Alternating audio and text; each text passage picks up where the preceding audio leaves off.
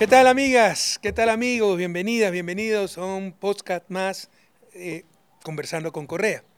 Como siempre, invitados muy interesantes. Aquí hablamos de manera informal de la vida, los sueños, los deseos de nuestros participantes. Y esta vez, un querido compañero está con nosotros. Me refiero al candidato vicepresidencial por la Revolución Ciudadana, lista 5, el compañero Andrés Arauz. Bienvenido, Andrés. Qué gusto tenerte aquí. Hola, presidente, gustazo. Como decía, a nuestra audiencia, pues aquí hablamos de cuestiones personales, de cuestiones eh, ya hasta algunas veces íntimas, eh, que no se conocen eh, normalmente, que no tienen por qué conocerse, pero que algunas veces interesan al público, el ser humano, ¿no? su vida cotidiana, su familia, sus referencias, sus lugares queridos, sus anhelos, sus sueños. ¿Dónde naciste, Andrés? Yo nací en Quito, nací en la famosa Clínica de la Mujer. Ahí mi mami trabajaba en el Estado ecuatoriano, por cierto, trabajaba en la extinta CEPE, hoy Petro. Y, claro, la historia es que trabajaba hasta el último día antes de, dar a luz. Ahí se conoció con tu papá, porque tu papá es petrolero. Claro, él era trabajador de la entonces Texaco. Entonces, eh, ella en CEPE, él en Texaco. Alianza Petrolera. Eh, había el consorcio, pues, ¿no? Que es una de las cosas que han marcado la historia de la vida. Entendieron muy radicalmente lo del consorcio, la unión. Sí. sí CEPE Texaco, sí, De hecho, se conocieron en el Lo entendieron demasiado literalmente. Qué romántico, el pozo número uno. Sí. Se conocieron el pozo número uno en Lago Agrio. Linda historia de amor. Pero, ¿tu familia es de Quito? Sí, sí, sí. Mi, mi papá es de Quito, de La Tola, barrio tradicional, histórico de la capital. Mi mamá es de Guaranda, de la provincia de Bolívar, donde todavía está una buena parte de mi familia. Galarza. linda tierra, linda tierra. quiero mucho Bolívar. Y bueno, ¿cómo fue tu infancia? ¿Dónde pasaste tu infancia? Bueno, mi infancia fue bastante movida, ¿no? Yo crecí los primeros años en, en Quito, vivíamos en California Alta, un conjunto en, en, el norte de Quito, en Kennedy. Y luego, por cosas de la vida, nos fuimos a vivir a, a Rusia, a Moscú. Eh, mi papá trabajaba en, en Siberia. ¿En Siberia? Claro, claro. es ingeniero petrolero, entonces él estaba ahí desarrollando proyectos allá y nosotros vivíamos en Moscú, obviamente. Moscú, ciudad fascinante. Sí, sí, sí. Y ahí aprendiste ruso. Claro, y a esa edad uno sí puede aprender facilito, pues, ¿no? A ver, que yo me fui allá como a los ocho años. No, hay una, una esponja, ¿no? Claro. Yo me acuerdo, me lanzaron porque Integra me Una, una, escuela rusa. Absorbe todo. Este, y, y, el primer día no entendía, pero nada, nada, nada, ¿no? pero ya a los pocos días uno ya empieza a convivir. O sea, no sabía nada de ruso y te metieron en escuela rusa. Solo sabía saludar un poco las letras, pero ya, ya surgió. ¿Y ahora manejas muy bien el ruso? La verdad es que ya está un poquito oxidado porque no he practicado mucho, pero... ¿Cuántos años vivieron en Moscú? Cuatro años. Bueno, ahí se aprende ocho a 12 años. ¿Qué tal alumno eres? No, pues bueno, por, supuesto. No, pues bueno, perdona la pregunta. Perdona la pregunta. Ya, regresaron. Allá en Rusia la calificación es sobre 5. Sacaste 6. 5. Este, de ahí, todo todito 5. ¿Regresaron a Ecuador después? Eh, claro, ya volvimos al, al Ecuador y, y, bueno, ya pasé ahí mi, mi, adolescencia en el Ecuador. Estudié en la Academia Cotopaxi. Peluconcísima. Claro, claro, sí. A veces la gente no entiende, ¿no? Eso. Pero claro, como mi papá ya había estado involucrado en una multinacional, la política de esas instituciones, de esas corporaciones, es también pagar por la educación de los hijos de sus profesionales, ¿no? Porque tienen una vida transnacional, etcétera. Entonces, claro, yo compartí con muchísimos hijos de diplomáticos y también gente que trabajaba. Es que sí, como tú bien dices, muchas veces no se comprende. Yo mismo lo acabo, de decir la broma, pero concísima, yo vivía a, pocos metros de la Academia Cotopaxi, pero era que es un sistema internacional, para gente que se mueve mucho, hijos diplomáticos, hijos de ejecutivos de transnacionales, etcétera. Y es, razonable. Ahora, la, el nivel educativo fue muy bueno, muy alto. Yo... De todos los idiomas que se aprenden, aprendiste a hablar inglés. Bueno, ya también había aprendido a hablar inglés, de hecho, en, Rusia. Este, pero sí, en, la Cotopaxi. ¿Qué tal eres para los idiomas? Creo que bastante bien, ¿no? Tengo que aprender, ¿no? A mí me ha tocado aprender cuatro idiomas, pero soy muy malo por los idiomas, me cuesta muchísimo. Tú hablas cinco, ¿no? No, cuatro, cuatro, precio. A ver, este. inglés, francés, ruso y más o menos español. Más o menos. Ya, ok. El, el, español de la costa y el español de la sierra. Se necesita traducción simultánea ahora. Este, tus aficiones, tocas muy bien el acordeón.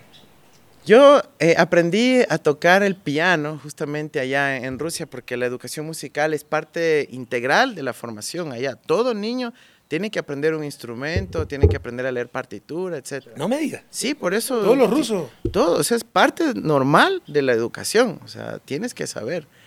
Y, y claro, ya aprendí y luego ya del piano fui hacia el, hacia el acordeón también que también está un poquito oxidado por, por falta de... No, pero acordeón es un instrumento que me gusta mucho. Primero, las clases eh, de música en nuestros colegios eran con acordeón, entonces te trae buenos recuerdos.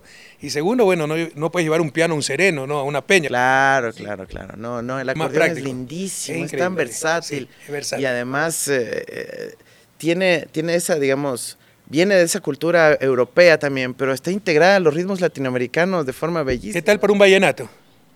Quisiera poder ser bueno para un vallenato, sí, pero no, algún rato después de ejercer la vicepresidencia, que tendré más tiempito, me dedicaré a perfeccionar. Ah, y después ya no se tiene tiempo, esa es la maldición.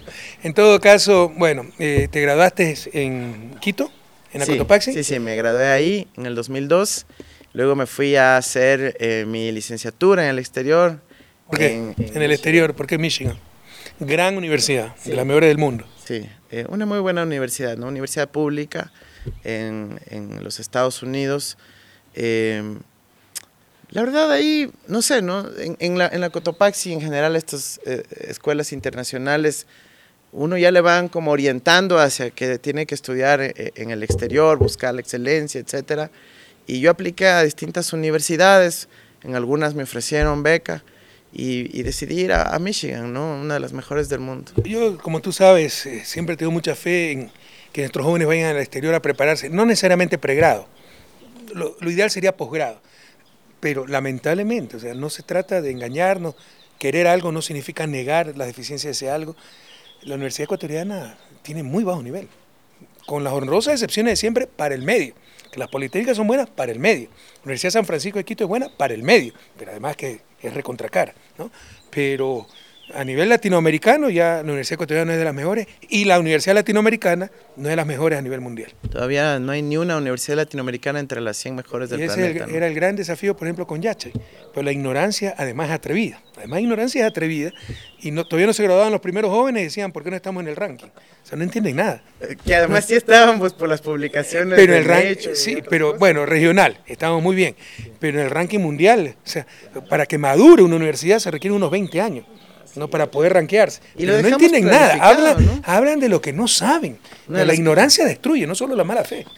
Es uno de los grandes desafíos no solo ecuatoriano, latinoamericano, mejorar, pero sustancialmente el nivel universitario. Y sin aquello no alcanzaremos el desarrollo. Por eso yo tengo tanta fe, tanta eh, entusiasmo en mandar a nuestros jóvenes a estudiar al extranjero. Yo me acuerdo el, el, GAR, ¿no es cierto? El programa de excelencia para los mejores graduados. Grupo de alto rendimiento. El grupo de alto rendimiento de los, de los colegios, ¿no? Los que se graduaron de bachilleres de la República. Los mejores del país tenían el chance de escoger cualquier universidad del planeta, de las 100 mejores del mundo, para ir a estudiar. Eso, yo he hablado con eh, jóvenes que han sido GAR o que fueron GAR.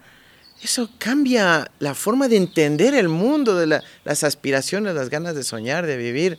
Este, qué pena que hasta eso eliminaron, ¿no? Todo lo que implique... Temporalmente no derrotó la mediocridad, pero solo temporalmente, y jóvenes a ser devotos de la excelencia, hay que reconocer la excelencia. No significa desmerecer a los otros. Ah, que el otro puede ser excelente por su, en otras cosas, por supuesto que puede ser excelente en otras cosas, pero aquí estamos reconociendo la excelencia académica. No significa desmerecer a nadie, pero significa resaltar el logro de esa persona. Devotos de la excelencia.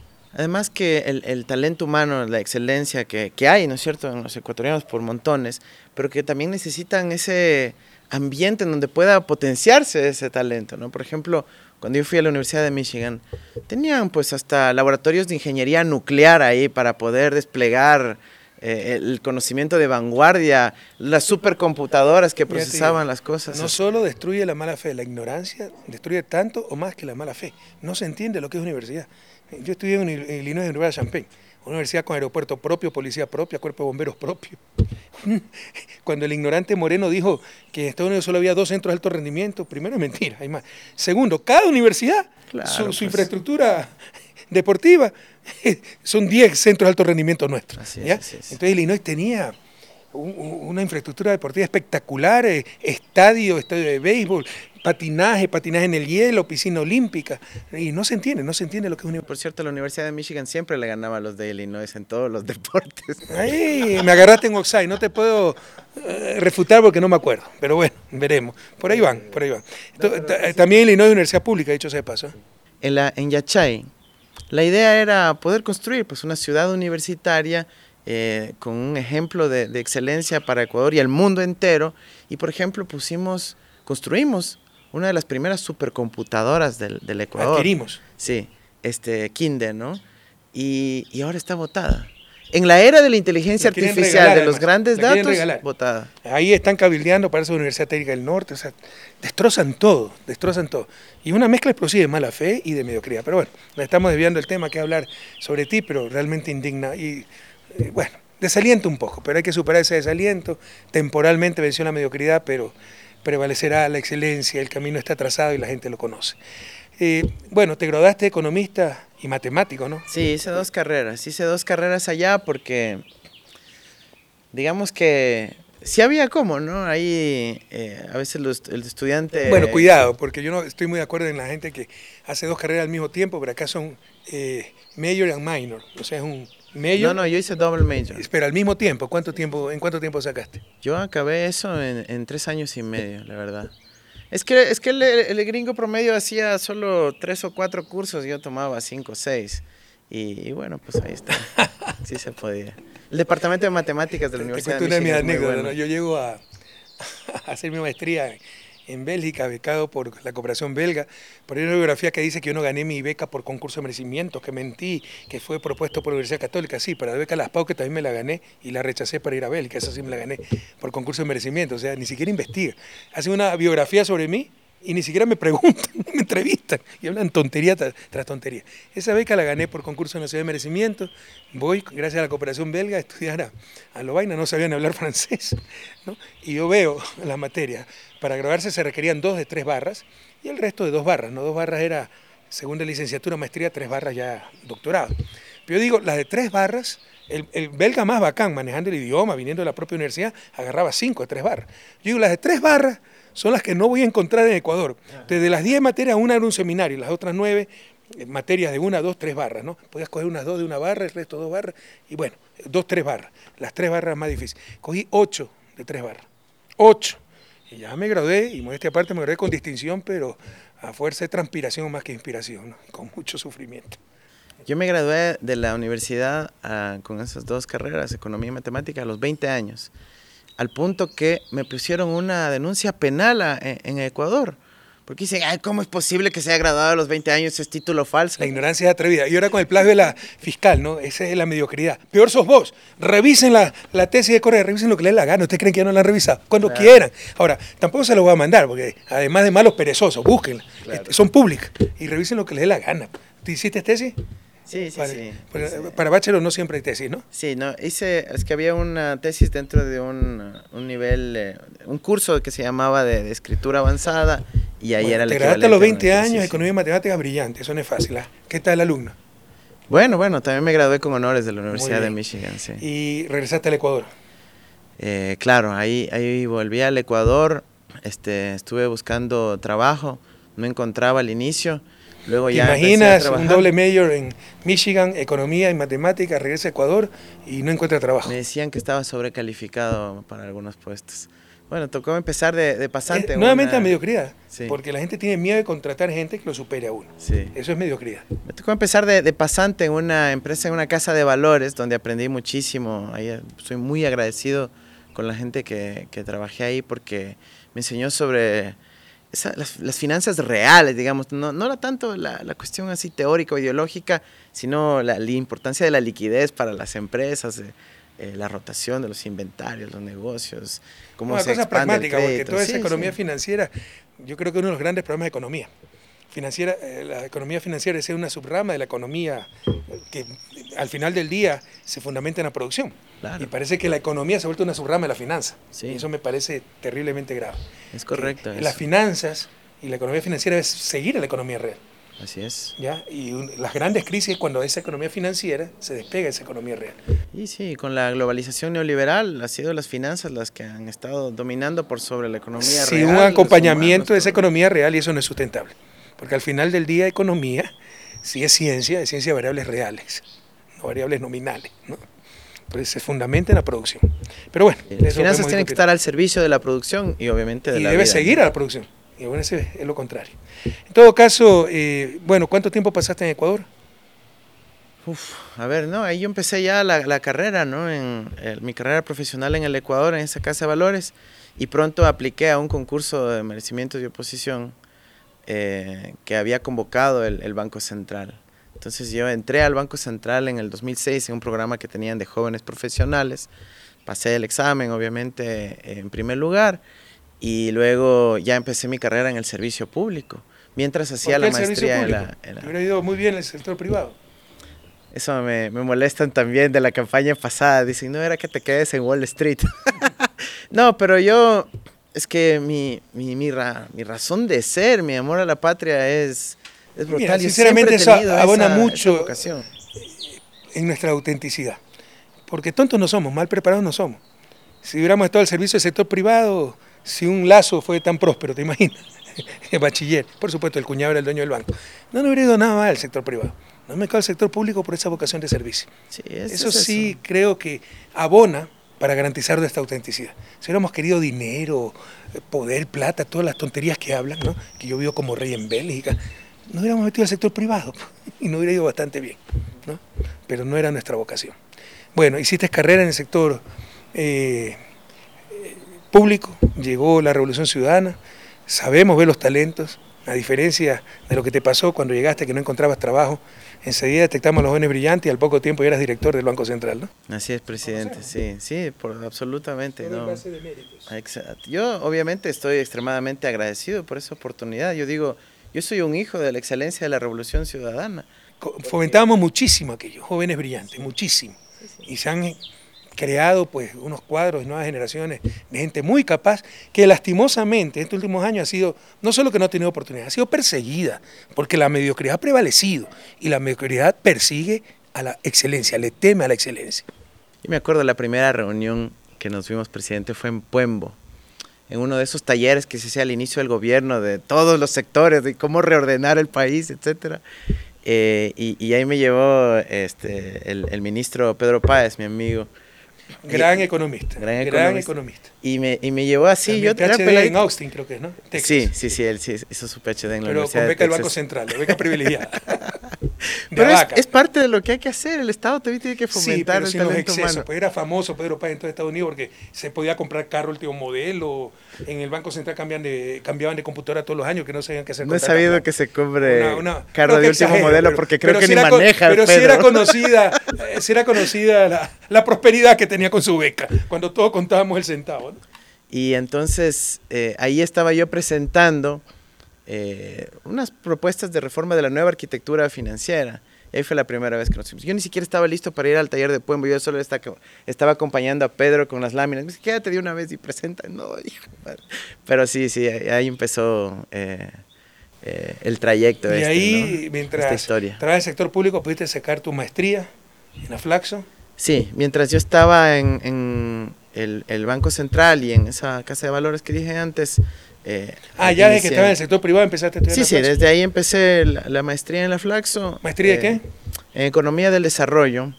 Este, uno Rama de mis no profesores iba a ser Rafael Correa, pero se dedicó a la política y ya nos tocó. No, la Flaxo para el medio era bastante bueno, el posgrado era bastante bueno. Sí. Yo di clase en casi todas no casi todas universidades, pero en muchas universidades del Ecuador, posgrado, ya en la Politécnica también era muy bueno, en Andina. Entonces la Flaxo tenía gran nivel, mucho control, mucha rigurosidad. En todo caso, eh, economía del desarrollo no tiene mucho prestigio en el mainstream económico. ¿Por qué escogiste economía del desarrollo? Que es una de mis áreas del doctorado también. ¿eh? Claro. Porque es el imperativo, ¿no? Es el imperativo para nuestra patria, para nuestro país, para toda América Latina. Eh, encontrar ese enigma, ¿no? Resolver cómo poder potenciar eh, a una población, a un, un, pueblo entero, para que pueda tener prosperidad, oportunidades, derechos y, y finalmente alcanzar el buen vivir. ¿no? Yo soy más drástico. Mientras los economistas no hayamos resuelto el problema del desarrollo económico, no hemos resuelto nada. Esa es la razón de ser de la economía, el bienestar, ese desarrollo. Pero es una rama menospreciada, porque el desarrollo no se puede matematizar, lo intentan, lo han reducido la teoría del crecimiento, eh, modelos con ecuaciones dinámicas simultáneas impresionantes, el modelo de Solo y todo eso, pero que no sirven para nada. y es la tendencia actual de la economía, ¿no? Preferir estar rigurosamente equivocado a vagamente acertado. Y para estudiar desarrollo tiene que estudiar psicología social, antropología, y no se puede matematizar, pero va a estar vagamente acertado, y eso no le gusta al mainstream que se cree científico más duro que los físicos, ¿no? Si no se puede matematizar, no existe. Sí, bueno, aunque hay que también tener eh, eh sólidas Y lo peor es que lo matematizan y de todas formas no existe. Sí, pero yo, yo en ese aprendizaje que tuvo un componente especial para mí la Flaxo, y es que muchos de los profesores eran justo ministros o viceministros de esa eh, ola que empezaba a llegar justo con el presidente Alfredo Palacio, ¿no? Entonces había un vínculo ya entre lo que hacíamos en el aula y lo que estaba pasando en la realidad económica de nuestro país y eso para mí fue eh, muy, muy enriquecedor porque podíamos hablar de los problemas coyunturales y estructurales de la patria a la vez que discutíamos eh, lo que decía la supuesta teoría ¿no? en los libros. Entonces fue, fue muy, muy dinámico ese proceso de aprendizaje. Continuaste con tu formación académica, empezaste a estudiar profesional, tu vida familiar. ¿A qué edad te casaste? Me casé, creo que a los 28 años. Precoz. Sí. Y con una linda manavita. Sí, claro que sí, mi esposa. Es una manavita. Sí, ese es parte del proceso de integración de la patria. ¿Cuántos hijos? Dos hijitos, dos hijitos. Eh, el uno tiene ocho años, eh, David el primero, eh, y el segundo, Nico, que fue pues Made in campaña hace dos años. y, ¿Qué edad tiene el segundo? Eh, tiene eh, año y medio. Ella acaba de ver a Mariana, más guapa que, que de costumbre, como nos tenía acostumbrado. Le ha caído muy bien la maternidad. claro que sí. Guapísima. En todo caso, bueno, familia, profesión, y seguiste estudiando. Acabas de obtener tu doctorado. Sí, sí, sí. Luego de, de nuestro gobierno, ¿no? De la Revolución Ciudadana eh, yo decidí ya un poco suspender mi participación, no tenía mucho entusiasmo, por decirlo así, de participar en el gobierno de, Moreno, aunque sí recibí invitaciones y demás, pero no yo... ¿Te diste cuenta del inicio lo que era? La, verdad es que, que sí, me, me, decepcionó mucho desde el primer día mismo, del 24 de mayo. Y habían algunas pequeñas señales, pero no, no me generaba ningún entusiasmo trabajar en, en, ese gobierno. Entonces dije, es un buen momento para poder continuar la formación, acompañar a mi esposa también, que pues tuvo una buena oportunidad laboral y, ahí me dediqué al doctorado. Y, ¿Dónde tuviste la oportunidad laboral? Este, eh, mi esposa. Ah, tu esposa. Mi esposa tuvo la oportunidad laboral en México. Entonces vinimos o mantenía tu esposa. Y, coincidió ambas cosas. Te mantenía Mariana. Aparte de la beca del gobierno mexicano, ah, sí, teníamos el soporte. Te faltó eso, pues beca del gobierno mexicano. Pues. El soporte. No era mantenido total, parcial, ¿no? parcial. Y, no, y pues fue, fue maravillosa, ¿no? La experiencia en México. Pero ahí también es cuando pasó algo clave, creo yo, en, en, en mi, en mi vida, ¿no? que fue que eh, empezó la persecución en Ecuador y empezaron a llegar uno a uno nuestros compañeros acá a México, desde donde estamos grabando esto. Que le dio asilo político reconociendo que eran perseguidos políticos. Eso es lo que no se dice en Ecuador. Se quedan mal ante el mundo entero, porque el mundo entero reconoce que lo que ha habido es persecución política. A mí me marcó mucho eso. A mí me marcó mucho recibir a los, a los compas asilados. Cuánto sufrimiento, ¿no? Cuánto dolor humano. Sí, sí, sí. Y para que destruyan todo, además. O sea, ya perseguir es criminal, pero al menos construyan algo. No, destruyeron todo. Sí. Pero bueno, ya falta poco. Lastimosamente el tiempo perdido no se recupera y el tiempo es el recurso más escaso. Y hemos perdido 200 años para su desarrollo. Es eh, absolutamente eh, indignante, ¿no? Porque yo, ahora cuando pues con Luisa recorremos la, la patria, hablamos con la gente, decimos, pero nosotros dejamos todo planificado. Dejamos la, la, ruta marcada carro que ya marchaba por sí solo, ¿no? Solo tenían que seguir el camino, no tenían que inventarse. conducirlo nada más. Y, y lamentablemente... y como son ineptos, fracasaron. Hicieron retro, el país fue para atrás. Retro. Sí. Bueno, 2021. Eh, Revolución Ciudadana te designa como su candidato presidencial. ¿Qué tal la campaña? ¿Qué recuerdos tienes de aquello? bueno, primero fue un, un, honor, ¿no? Un enorme agradecimiento, presidente, por esa designación este, obviamente era algo no esperado. Yo había estado desde México haciendo algo de este, comunicación, sociedad civil, creamos el observatorio de la dolarización con un par de compañeros, opinaba sobre la realidad nacional, nunca me logré despegar de eh, la administración pública como veedor, digamos, ¿no? Estaba suscrito al registro oficial a ver qué, qué cosas surgían y salían de ahí. Pucha, pero eso ya es sacrificio supremo, leer el registro oficial. Pero cuando para uno eso es la, la pasión de uno, eso es, eso es eh, no sé, pues a, la final gente se llena con, con, otras cosas. A mí me apasiona eso, ¿no? La, la administración Leer el registro oficial. no, pues ahí el resumen, ya. pero sí me sé todas las ordenanzas que sacaron al mismo tiempo, un montón de municipios por cumplir. Bueno, eso es, información, que es muy importante, ¿no? Con la formación uno procesa la información, pero ese día a día, esa información repetitiva, todo eso es durísimo. Así que conectaba información le preguntaba a Andrés nomás. Pero para justamente e, encontrar la verdad hay que saber investigar, ¿no? Y, es, y no es que simplemente ahí me meto en el Y eso, hay que saber Andrés inigualable, ¿no? O sea, es muy acucioso.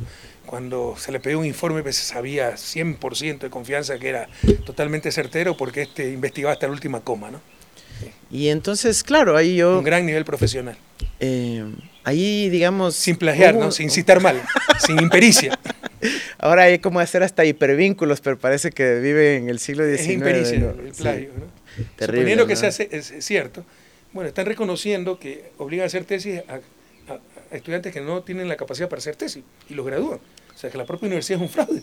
Pero además dicen, es que en el 2005 no, se, no había esa expectativa, pero ahora en el 2023 en la edad media existe esa expectativa. ¿Qué, ¿qué están hablando? No, es probar la cuadratura del círculo, pero ya han perdido hasta la vergüenza. Estamos en un momento de degradación de la patria que ya se ha perdido hasta la vergüenza, la decencia. Pero si hasta, hasta Newton dijo, estoy sobre los hombros de gigantes, haciendo alusión a las técnicas de citación. Lo que había aprendido. No, es, es realmente descarado.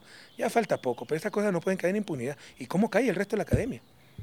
¿Cómo cae el resto de la academia? Pero es escandaloso, lo que se ha visto es escandaloso, es inaceptable y no pasa nada en Ecuador. Increíble.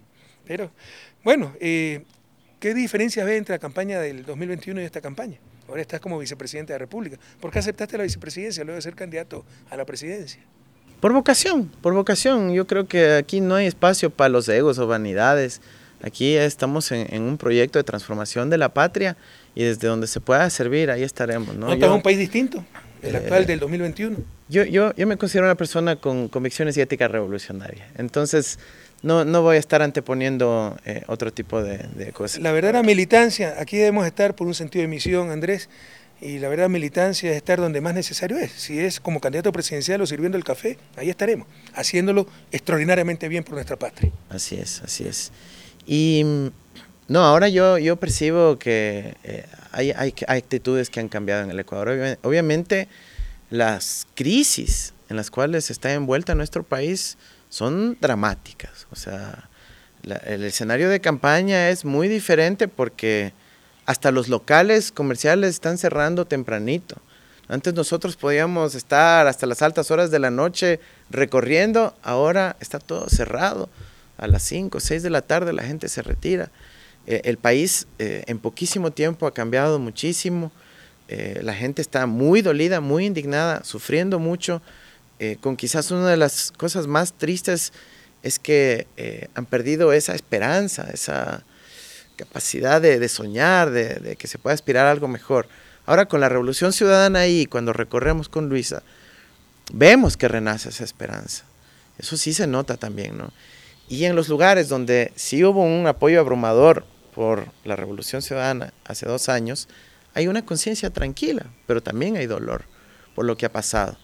En los lugares donde no hubo ese apoyo abrumador, ahora la frase que escuchamos es, ahora sí, ahora sí, como decir, antes la fregamos, ahora sí vamos a apoyar. Ha sido durísima la experiencia, pero ojalá que saquemos resultados de esto, porque eh, no solo se los engañó, muchos quisieron ser engañados y creyeron tonterías como que en 100 minutos un banquero iba a resolver los problemas que ellos mismos habían creado, dicho sea de paso. ¿no?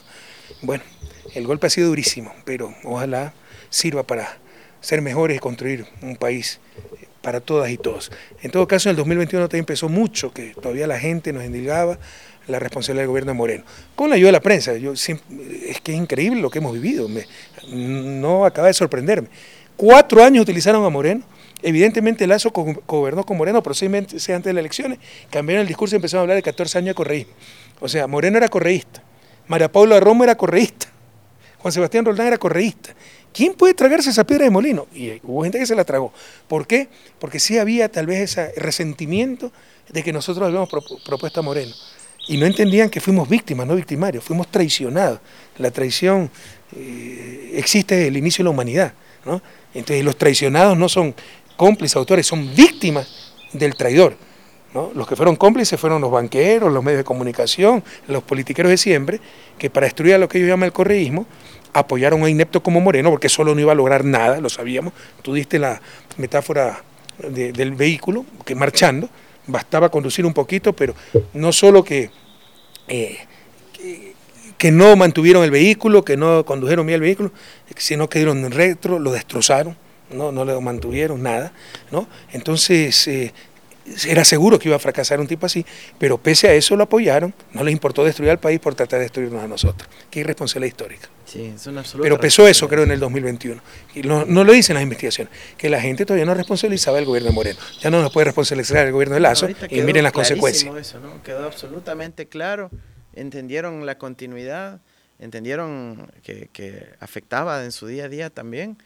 Yo creo que estamos encaminados a la victoria condenados a la victoria. Tus objetivos de vida, Andrés, ya lo hemos hablado, topado un poco, pero ¿cuáles son? mira, para mí la familia es muy importante, ¿no? Mi familia, mis hijos, es absolutamente crucial. Yo eh, trato de ser el mejor padre posible, dedicarme a mis hijos, pasar tiempo con ellos. Obviamente ahorita en tiempos de campaña se reduce esa posibilidad, pero, pero sí, para mí, mis hijos, mi esposa, mi familia en general, eh, es, un objetivo de, vida claro y por supuesto mi patria. O sea, para mí el país entero es como si fuese mi familia ampliada y, yo tengo una pasión eh, brutal por el Ecuador y por la patria grande, ¿no? O sea, yo en ese orden y, con esas dimensiones. Pasión por la patria, ese era uno de nuestros lemas. ¿Tus objetivos de país?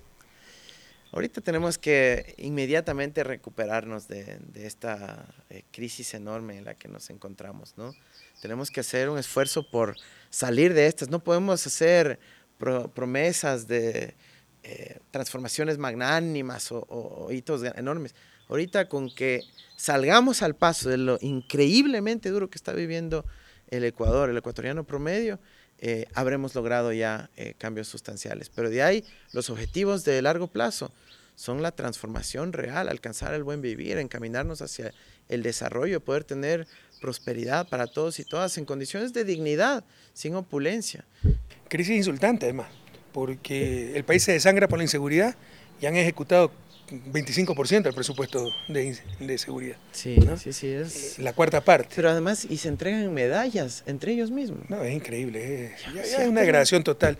Y crisis económica, volvió la migración, pero los bancos rompen récord de utilidades, entre ellos los bancos del presidente de la República. Se han perdido la sangre en la cara. Y el pueblo ecuatoriano ha perdido la capacidad de, sorpresa, porque eso debería indignarnos, quitarnos el sueño de la indignación. Sí, sí, realmente sorprende que ahora, cuando hay un escándalo, lanzan otro para que tapar el anterior. No, no, siguen investigando un asesinato de un general trágico de hace 13 años y ya se olvidaron de hace 3, 4 meses el asesinato de Rubén Cherre, el principal testigo en el caso León de Troya. O sea, así es la capacidad de manipulación de la prensa, ¿no? Normalizado y, ahí la, prensa ha cumplido un rol nefasto. No, ojalá, y que no olvidemos, que yo creo que el gran defecto del pueblo ecuatoriano es, bueno, dos defectos, tener un gran corazón, un corazón demasiado grande y una memoria demasiado pequeña, una memoria demasiado frágil y olvidamos rápido las cosas. Gracias Andrés por acompañarnos. Mucha suerte, que es la suerte de todos nosotros. Vamos a rescatar la patria. Estamos condenados a la victoria. Adelante. Fuerza.